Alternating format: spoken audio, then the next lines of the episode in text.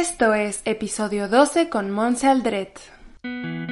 Crea una vida que ames con Jim Ballester. Bienvenido a Crea una vida que ames.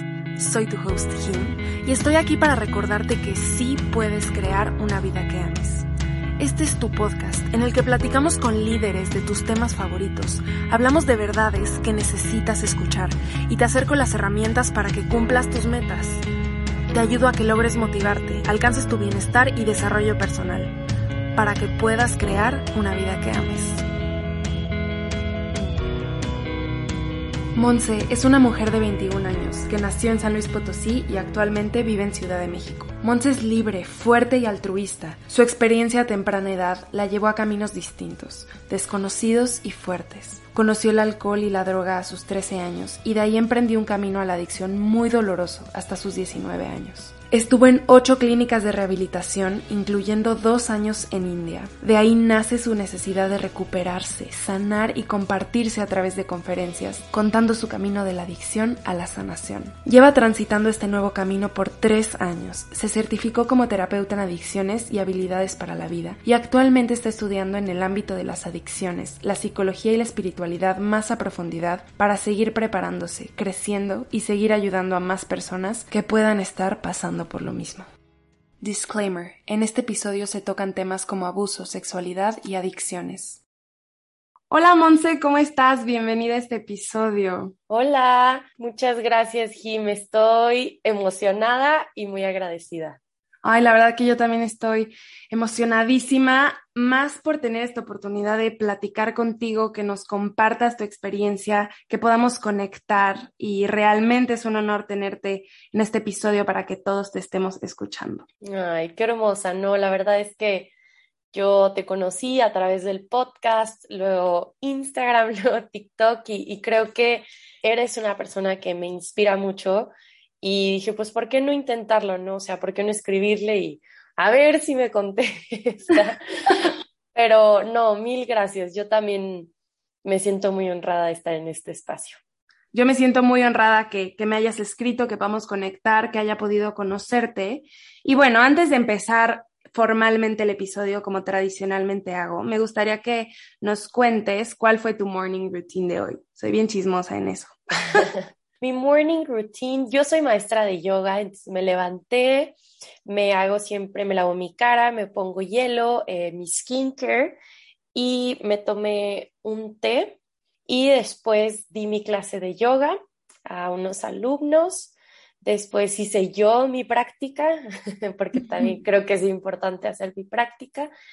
Y platiqué un ratito con mi pareja y ya ahorita estoy aquí. Ay, qué padre, amo el yoga. Qué padre que seas maestra de yoga. Muy bien, Monse. Pues antes que todo, me encantaría que me cuentes a mí y a los que nos están escuchando de primera mano, ¿por qué hoy estás aquí? ¿Por qué estás parada en el lugar en el que estás haciendo lo que haces? ¿Cuál es tu historia? Pues vean, yo, yo soy alcohólica y drogadicta en recuperación y hoy estoy aquí compartiendo mi historia. Hoy justo creo que nace mi necesidad después de haber estado tantos años, de, desde los 12 hasta los 19 años, pues no solo en adicción, sino en depresión, sufriendo, eh, sin sentido de vida, odiándome. Entonces, creo que hoy estoy aquí porque a mí me hubiera gustado haber conocido a gente como tú, Jim, haber conocido a gente como yo o como otras mujeres que hoy inspiran para yo poder salir adelante. Creo que antes o yo no lo buscaba o a mí no me llegaba o no estaba como tan abierto este tema, pero a mí me inspira poder ayudar, poder compartir, poder hacer consciente lo que en la sociedad, entre comillas, no se habla, no se dice por pena, por vergüenza, por juicio. Entonces, justo eso me motiva mucho a, a que después de tanto tiempo este, hoy yo pueda como romper con estos tabúes y en vez de ser rebelde drogándome y tomando y escapándome y mintiendo y robando, hoy puedo ser rebelde hablando de temas que están prohibidos, eh, siendo rebelde haciendo marchas, haciendo campañas, como toda esta parte, encaminar mi, mi propósito de vida a otra cosa. Entonces, mi historia resumida o quién fue Monse antes, o quien es parte de mí fue que a los 12 años mis papás se divorciaron y para mí fue mi primer evento, por así decirlo, traumático, porque pues en mi infancia la verdad es que todo fue hasta cierto punto, no sé qué tan bueno haya sido, que fue perfecta, o sea, no, nunca me pasó nada, nunca mis papás se pelearon, mi familia, todo tranquilo, o había muchos secretos y a lo mejor yo nunca me enteré de nada, pero para mí fue un shock que yo siempre fui muy cercana a mi papá, la consentida de mi papá y que me hayan, entre comillas, quitado a mi papá, fue muy fuerte para mí. Em, mi segundo trauma o mi segundo evento muy fuerte fue que yo en una escuela católica de puras mujeres y a mí me corrieron por tener papás divorciados. Entonces, güey, o sea, para mí fue, fue, fue súper fuerte porque implicaron muchas cosas. O sea, implicó a ver, me están quitando, o sea, me están quitando mi escuela, mi estudio, digo, ya sé que hay otras, pero pues yo llevaba ahí desde primero de primaria hasta sexto. Entonces, como que, que también el hecho de decir, ¿quién es Dios? O sea, como que, porque me explicaban que era pecado tener papás divorciados y, y, se supone que pecado es igual a irte a infierno. Entonces, en mi mente de 12 años decía, ¿cómo? O sea, yo me sentaba y le preguntaba a Dios de que, ¿por qué me voy a ir al infierno? O sea, ¿yo qué hice, no? Entonces, creo que empezaron a pasar como mini crisis existenciales y sentimientos muy fuertes que pues nunca había sentido en mi vida. Y pues más súmale que cada quien estaba viviendo su duelo. Yo tengo una hermana más chica que yo, ella se aisló muchísimo, yo me destrampé, mi mamá tuvo una pareja, mi papá tuvo otra y como que todo se fue desmoronando. Entonces, pues de ahí empieza todo. A los 13 yo pruebo el alcohol y el cigarro y me sentí la niña más cool popular y vista, cuando pues no era así, ¿no? O sea, nunca fue, nunca supe pedir ayuda. De los 13 a los 14 yo empecé a tomar pues bastante, siendo que ya no era viernes o en una fiesta, sino que yo buscaba que fuera jueves, viernes, sábado, domingo, y, y, yo no tomaba como disfrutando una cuba, una, o sea, una bebida, sino era como, a ver qué hay, pásenme el shot, porque yo quería como rápido que se me olvidara digo, eso lo ubico ahora, pero que se me olvidara lo que estaba sintiendo, que aminorara mi dolor, que aliviara mi dolor, que evadir mi realidad unas horas, unos, unos minutos. Y, y pues así fue hasta que en el 2014, y esto lo cuento porque se me hace un tema social importante, en el que a mí me educaron a que si ibas en una escuela privada, a que si tenías dinero, a que si eras como de estatus social medio alto y todo eso, como que ya tu vida iba a estar, o sea, habías como tenido tu vida comprada y ya eras una bendecida y todo.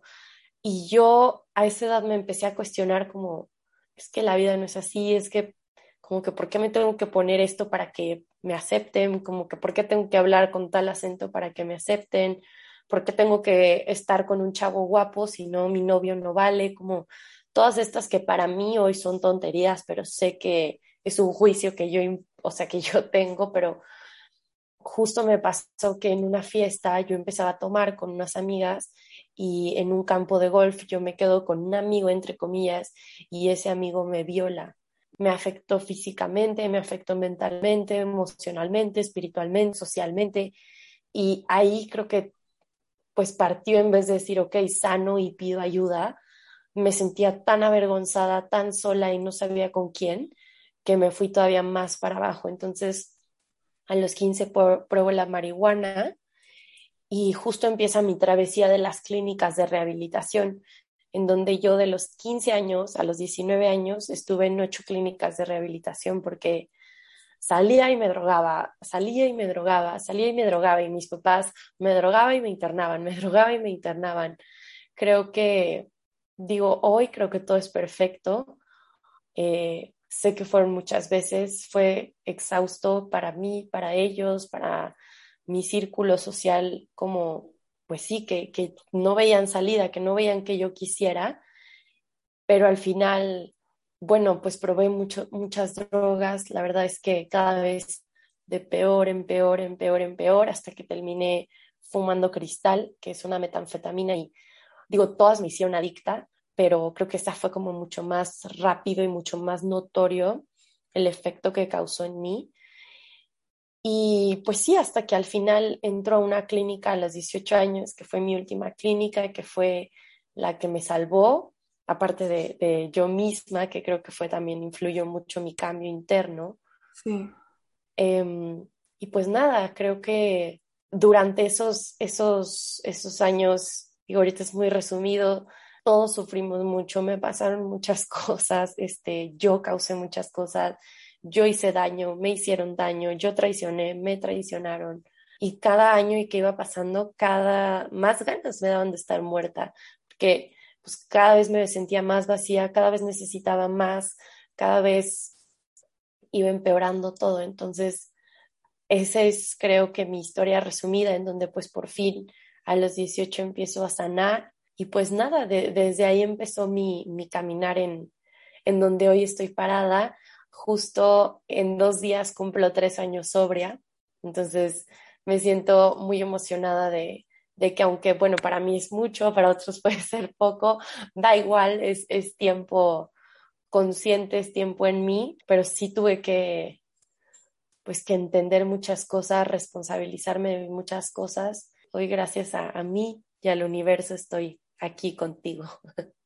Monse, muchísimas gracias por compartirnos tu historia. Me encantó eso que dijiste, que las clínicas sí te ayudaron, pero tú y tu cambio interno fueron realmente lo que te trajeron a donde estás aquí. Y te agradezco inmensamente por tenernos la confianza y la apertura para hacerlo, por estar en este espacio, de compartir tanto, porque yo sé que ahorita lo ves con una sabiduría impresionante y que ahorita dices, pasé lo que pasé para estar donde estoy en este momento y ayudar a gente, que es una de tus misiones más grandes que transmites por todos lados y admiro muchísimo. Y tienes mucho que compartir y tanto por ayudar y justo por eso me gustaría regresarme un poquito a lo que cuentas de la adicción y me gustaría preguntarte, con los ojos de la Monse que estás ahorita, con todo este proceso, con este cambio, con este crecimiento, ¿Cómo observas a la Monse de 12, 13 años que conoció las drogas, el alcohol, que estaba en esta situación? Híjole, la observo con mucha compasión.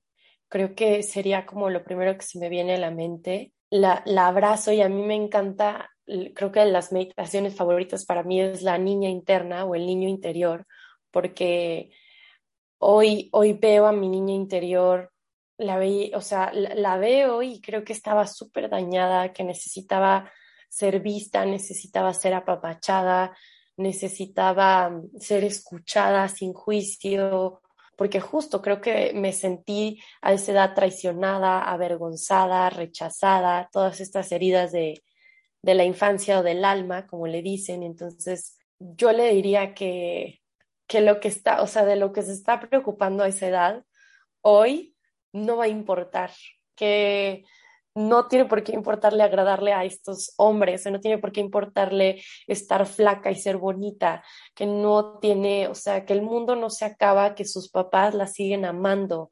independientemente de que vivan en hogares separados. También le diría que, que vaya a terapia, o sea, que no se vada, que no vale la pena, porque sí es, sí es verdad que las drogas aminoran tu dolor, pero pues de una manera muy equivocada, ¿no? Yo sería una guía y le diría que, pues justo que pidiera ayuda, que se vale pedir ayuda y que no estás loca por pedir ayuda. Y justamente lo que leo de todo esto que dices, que tú puedes ser el lugar seguro que necesitas allá afuera. Y es lo que te has convertido ahorita. Has aprendido, me imagino, a atesorar tu cuerpo como el templo que es y tu mente y la has trabajado y se nota por cómo hablas y por cómo reflexionas y por cómo compartes. ¿Qué es lo que te ha ayudado a estar donde estás ahorita, pensando como piensas ahorita, a pesar de haber pasado por estas situaciones tan difíciles que nos cuentas que tuviste que pasar? Uf, creo que fueron muchas enseñanzas donde yo empecé a, o sea, a darme cuenta y estas herramientas fueron dentro de mi última clínica, donde a través de mis psicólogos y mis terapeutas me ayudaron pero creo que fueron muchos factores. Como comenté al principio, yo dejé de creer en Dios porque yo dije, qué asco de Dios, o sea, ¿cómo me hace eso? Y bla, bla, bla. Y justo ahí adentro, digo, esta clínica no es católica ni nada, pero empecé a meditar, empecé a hacer yoga otra vez y empecé a tener como un contacto con Dios muy distinto y te lo juro que empezar a cultivar mi espiritualidad ha sido de las cosas que más me ha salvado y que más me ha servido en mis crisis y tiempos difíciles, no solo durante, sino hasta la fecha. O sea, saber justo lo que decías, como, a ver, o sea, me están dando ganas de drogarme, o hoy no me quiero levantar, o por qué a mí, o qué asco de vida, o no sé qué, como que es, a ver, o sea, aprender a voltearme a ver a través de la respiración, a través de mover mi cuerpo, a lo mejor ese día no me salgo a correr o a moverme intensamente, pero me ha servido mucho sentirme, o sea, decir, a ver, tocarme y decir, estás viva, vale la pena estar viva, porque pues tanto tiempo elegí morirme, como por ocho años, nueve años de mi vida estuve diario intentando morirme lentamente a través de muchas opciones y ocasiones. Entonces, hoy valoro mucho que estoy viva. O sea, hoy amanezco y más como que ahorita mi papá es doctor y todo esto es el COVID y no sé qué, como que digo, a ver, qué afortunada soy de que hoy por algo, por alguien o por mí o no sé, amanecí, tengo una nueva oportunidad, 24 horas para ser yo. También otra de las herramientas que me ha motivado mucho es ser Monse. Eh, igual, por ocho años, uff, si estaba con drogadictos, me vestía de una manera, hablaba de cierta manera, movía mis manos de cierta manera, si estaba con mi familia era fresa, si estaba con yoga era hippie, pero nunca era nada, o sea, era falsa, era una persona mega hipócrita y falsa. Y era bien cansado porque en las noches me volteaba a ver y me daba un asco decir, ¿qué estás haciendo de tu vida? O sea, y me da miedo a la vez de decir, no, es que si, o sea, si soy Monse y les digo que, que no me quiero drogar, o que no quiero estudiar lo que ellos quieren que estudie, o que en yoga, pues sí como carne, ¿qué va a pasar? No me van a aceptar, me van a rechazar, o sea, y creo que en mi proceso de sanación empecé a trabajar con el juicio, empecé a trabajar con la sociedad, empecé a, darme cuenta que la única importante con la que voy a vivir siempre es conmigo. Entonces he trabajado mucho en ser Monse, donde sea y con quien sea y sabes, algo mágico ha pasado. Mucha gente ha llegado y otra se ha ido. Y como que se ha ido depurando el ambiente a solo la gente que realmente le importa si te quiere. Y eso está, a mí me encanta. Mucha gente es como, no, pero es que no tengo amigos. A mí no me importa no tener tantos amigos. Creo que los que tengo me aman y los amo y los acepto y me aceptan. Entonces, esa es otra herramienta, como la aceptación y ser quien verdaderamente es como mi mayor versión de mí misma. Otra es la honestidad. Creo que también yo era una persona experta, así como para lo externo, en manipular, en mentir, en autosabotearme a mí misma. O sea, no, pues es que claro, me drogo pues porque me siento mal, pues ¿qué tiene, no? pues no, mentirosa, güey, o sea, creo que no. Y, y, una herramienta ha sido la honestidad de, de, de voltearme a ver, de escribir mucho journaling o simplemente escribir como sea, me ha servido muchísimo a, empezar a como a voltearme a ver a mí y a autoobservarme. Eh, otra cosa es que en la clínica me enamoré. Entonces, una terapeuta me decía, o sea, se vale, pero recuerda que, y esta frase me, me, me chocaba, la odiaba, de primero te tienes que amar a ti para amar a los demás. Y yo decía, qué ridículo, ¿cómo te vas a amar a ti? Como que no entendía hasta que verdaderamente lo empecé a poner en práctica el amor propio por parte, por motivación de, o sea, de él, porque yo decía, es que sí, sí lo quiero amar. Y entonces mi psicólogo me decía, es que no, no lo amas. Y yo, ok, entonces, ¿qué hago? Y me decía, vamos a poner en práctica tu amor propio. Y justo empecé como primero a verme a mí, a sanarme a mí, entenderme a mí, para poder estar con él. Entonces también él ha sido una gran herramienta y creo que, o sea, en resumen sería el amor, ¿no? No el amor de pareja, sino el amor a ti mismo. Ha sido una herramienta muy grande porque cuando quiero drogarme o cuando quiero hacer algo que no me va a nutrir o aportar, siempre es como, ¿qué pesa más? el amor que me tengo o lo, o lo que me está sucediendo. Y pues hasta ahorita ha ganado el amor. Ay, sí, justo eso que dijiste del amor me recuerda algo que aprendí en un curso que tomé hace muchísimo tiempo que dice que reaccionemos desde el amor. Y todo cambia, realmente todo cambia si ante una discusión, ante un problema, ante un enojo, paras y dices, ¿cómo reacciono desde el amor?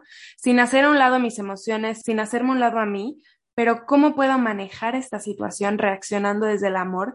Y me encanta porque lo rescato mucho de lo que dices y de cómo hablas y de cómo nos compartes, porque se nota realmente este trabajo interno y cómo el amor ha impactado en tu vida. Y como tú dices, el amor no es solo este amor de pareja que actualmente puedes vivir y experimentar, pero lo experimentaste primero contigo y manejando las situaciones de tu vida desde el amor. Y me parece impresionante y precioso. Y también rescato muchísimo de lo que nos has dicho, que creo que todo esto que has vivido y has experimentado y has ido construyendo en tu vida se relaciona con el proceso de formar una opinión crítica y sólida acerca de ti misma es decir, descubrir quién eres y hacia dónde vas y ser Monse. Entonces, ¿qué has descubierto acerca de esto? ¿Por qué es importante ir clarificando estos dos puntos de quién eres y hacia dónde vas? Creo que es súper importante porque si no iba a vivir mi vida dormida, o sea, o, o, me iba a morir, si no es que me moría de tanto que me drogaba, o sea, creo que es súper importante darte cuenta porque como te decía, con la que vas a vivir o con el que vas a vivir es contigo, no para tu papá, no para tu mamá, no para tu familia, no para tus amigos o para tu pareja. Y, y descubrir quién eres, a mí me causaba mucha, mucho, mucha crisis existencial en quién soy, porque era como, soy un cuerpo, o soy una mujer, o y si no soy mujer, y, o sea, como que todo un rollo, pero hoy creo que también la crisis existencial de empezar a, justo a lo que dices, a indagar, a autoconocerte, a empezar a, creo que cuando tienes esas ganas de saber quién eres, vas por el, camino, pues no correcto, pero por, o sea, por tu mayor versión, ¿no? Por lo que más alto tu alma necesita. Y, y, creo que a mí se me hizo tan importante porque si no siempre, siempre iba a actuar desde lo que me habían enseñado o desde lo que me habían inculcado o desde lo que yo había entendido de la vida y, crear este pensamiento crítico, eso me ha dado poder saber quién soy porque yo me descubrí así, porque yo me entendí así, porque yo quiero ser así.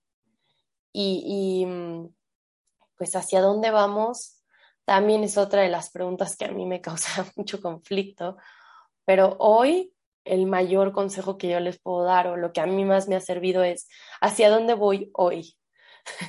o sea, ya no pienso ni en un mes.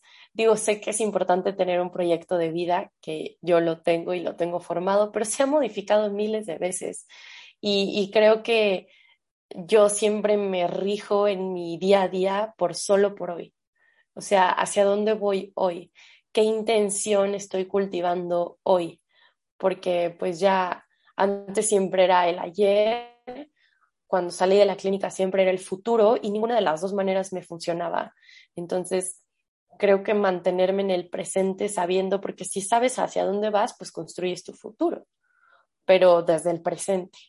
Realmente concuerdo contigo y más en el aspecto de, a ver, es inevitable que seamos influenciados por el exterior, por nuestra escuela, por nuestros papás, por nuestros amigos, pero sí viene mucho el trabajo interno de, ok, concuerdo con esta parte, pero ¿cuáles son mis valores? ¿Cuáles son mis ideales? ¿Cómo quiero manejar estas situaciones? ¿Con qué personas sí me siento cómodo? ¿Con qué personas concuerdo y puedo platicar? Entonces, realmente también creo, yo estudio psicología y que ahí la terapia también tiene un papel muy importante, como has dicho, y nuestro trabajo interno de, de pararnos y decir, ¿qué de esto va conmigo y qué de esto no? Y como tú dices, gente ha llegado y gente se ha ido y es parte del proceso de, de estar con nosotros y ser him o ser Monse o ser la persona que seas en ese momento y, y construir la persona en la que te estás convirtiendo, ¿no? Entonces, tú también, como dices, no puedes saber perfectamente con certidumbre qué viene en un, en un futuro, ¿no? Pero puedes saber quién eres hoy y qué puedes hacer para sobrepasar hoy y llegar a la noche y y haber vivido conscientemente hoy, tenemos nuestro pasado, nuestro presente y nuestro futuro, pero con el presente podemos afectar el futuro y nuestro presente será nuestro pasado de un futuro. Es una forma un poco diferente de ver las cosas, pero realmente al ser creadores conscientes de nuestra realidad, muchas cosas cambian. ¿Qué tip nos darías para poder descubrir quiénes somos? Em, terapia. creo, no, en verdad, yo creo que todos deberíamos ir a terapia, todos, todos, todos. O sea, y no porque esté mal, firmemente creo que la terapia es mágica, hermosa, sanadora, wow, o sea, a mí amo y no, o sea, la que sea, la que te vibre, el, el enfoque que necesites, lo que sea, pero creo que el mayor tip, y siempre es como, a mí me preguntan de que, ah, pero entonces ya te curaste, o sea, ¿cuál fue la clínica que te curó? Y es como, pues no, no me, o sea, no, esto no es de curarse, o sea, esto es de, a ver, hoy me recordó que no me siento bien con mi cuerpo y entonces pues tengo con quién hablarlo, tengo con quién analizarlo, tengo quien me guíe, tengo quien me, me regrese a mi centro y yo hacer mi trabajo. Entonces, sí creo que es de día a día y a mí me encanta ir a terapia, es lo que creo que me ha ayudado a mantenerme sobria.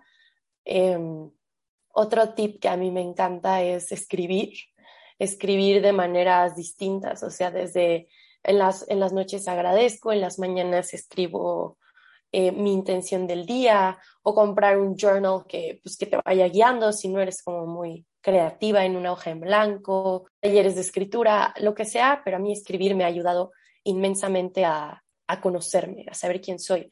Otra cosa que, que sería un tip es meditar. También meditar me ha dado una capacidad pues de conocerme y a mí en el momento que cierro los ojos me da un pavor, Jim. O sea, de decir, fuck, a ver, o sea, me estoy viendo, ¿quién soy?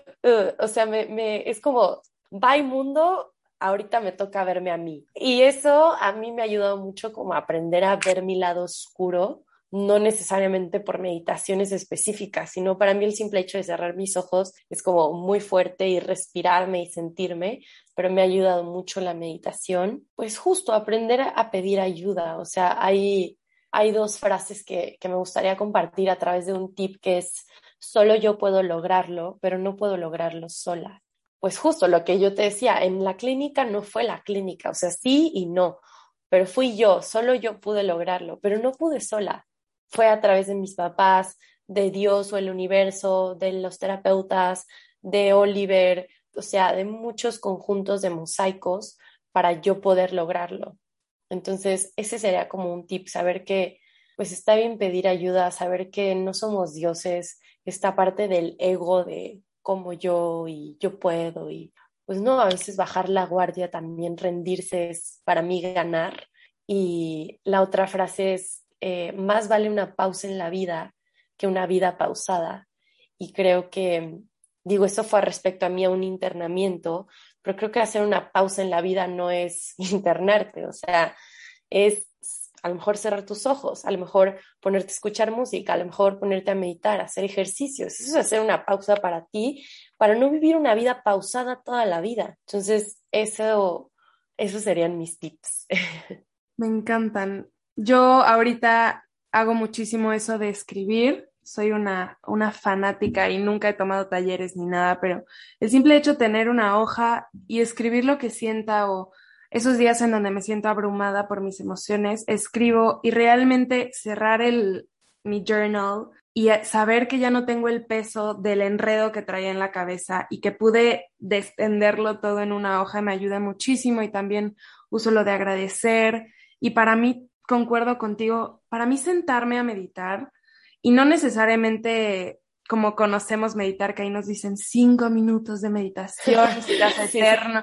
Para mí es sentarme a respirar profundamente y empezar a sentir que estoy en el momento, porque vivimos en una rutina normalmente, que el trabajo, que la escuela, no sé, los hijos, que pocas veces estamos con nosotros mismos.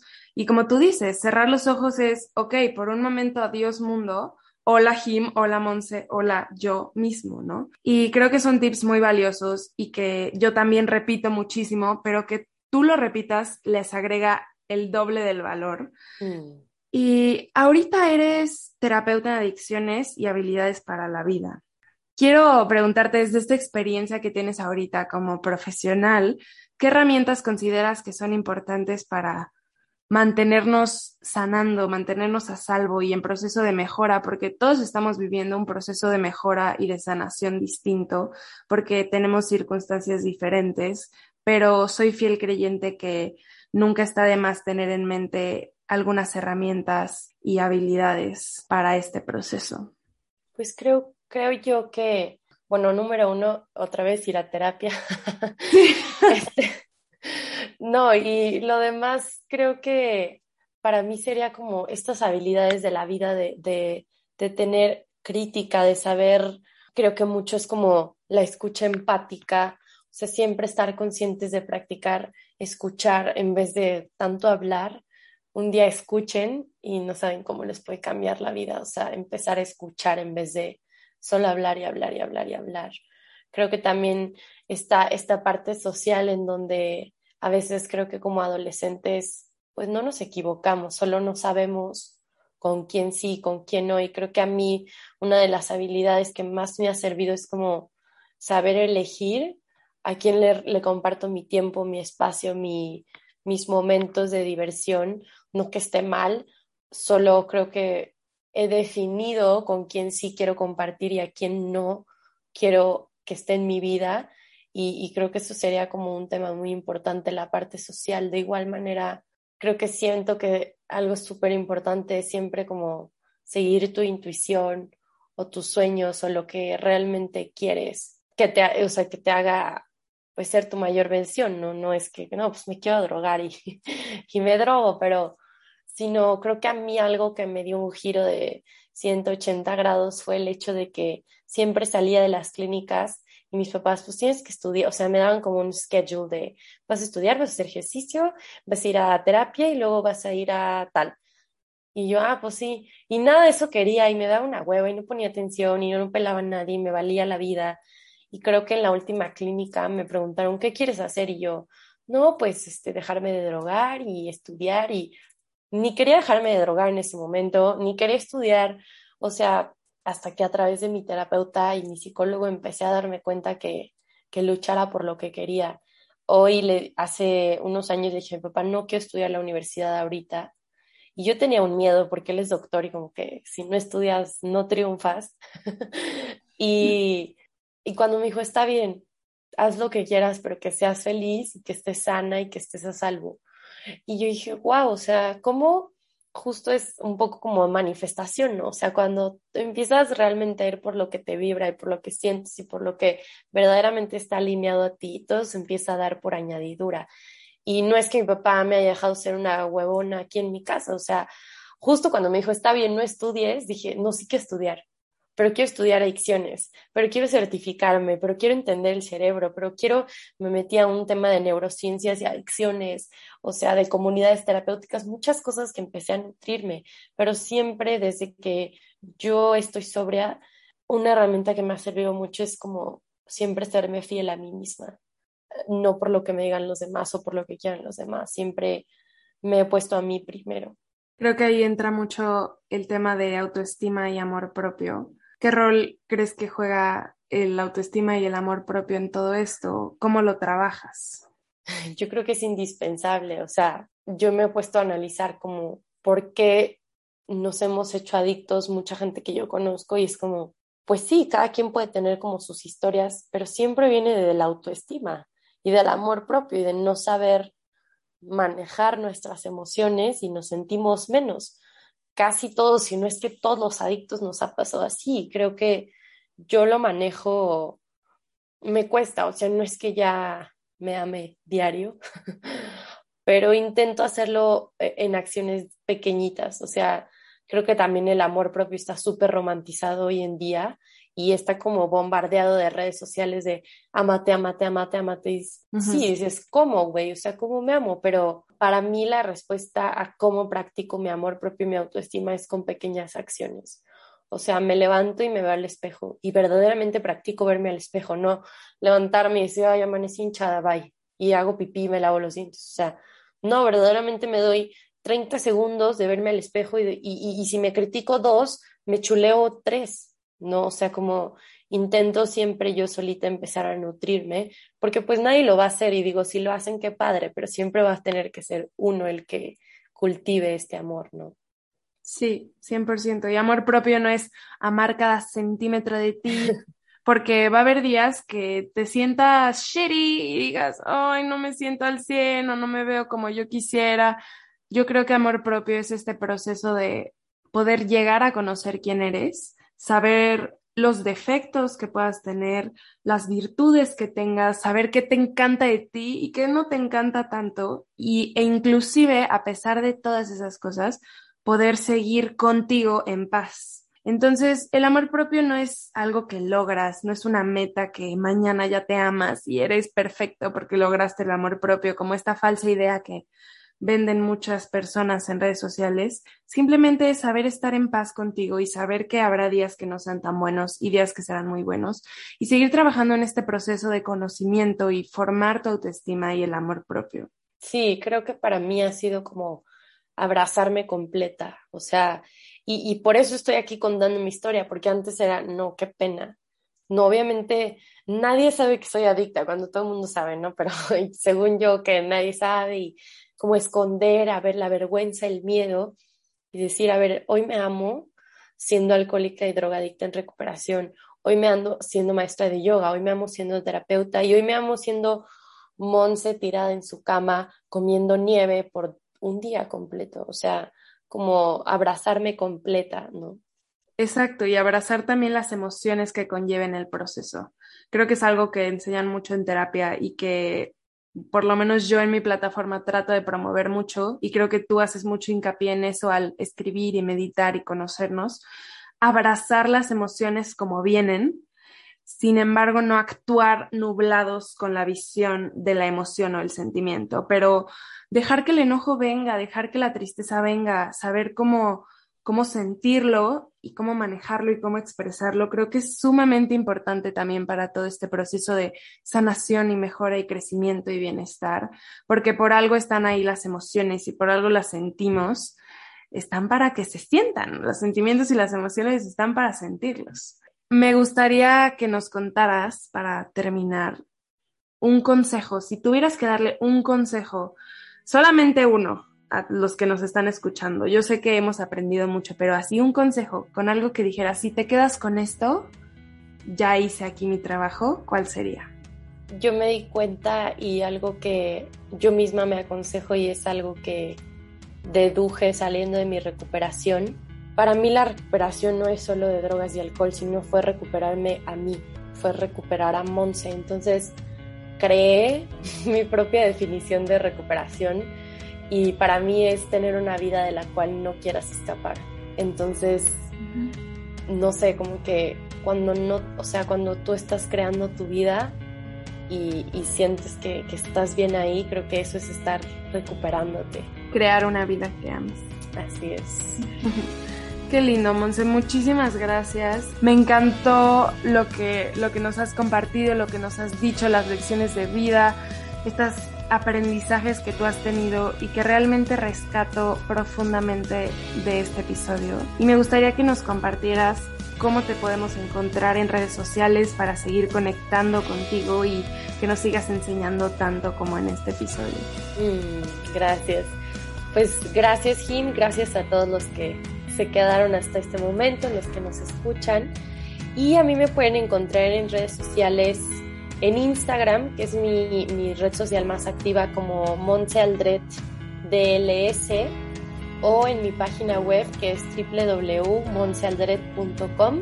Creo que ahí pueden encontrar en estas dos redes sociales lo, lo que más necesito. Muchísimas gracias, Monse. Fue un honor tenerte aquí y platicar y conectar contigo. Gracias, gracias a todos. Sin duda, esta historia de vida, estos aprendizajes, se van a quedar conmigo en mi corazón y en mi mente por toda mi vida. Creo que Monse nos dio unos tips muy buenos para conectar con nosotros, para encontrar quiénes somos, para realmente crear una vida que amemos, una vida de la que no queramos escapar. Me encantó esta entrevista, me encantó esta plática, espero tú también la hayas disfrutado. Antes de irme, solo quiero agradecerte mucho por estar aquí y felicitarte por querer crear una vida que ames. Si hay alguien en tu vida que pienses que le pueda servir este episodio, compárteselo. Me puedes encontrar en Instagram y en TikTok como him-ballester para seguir en contacto toda la semana. Hasta la próxima, love.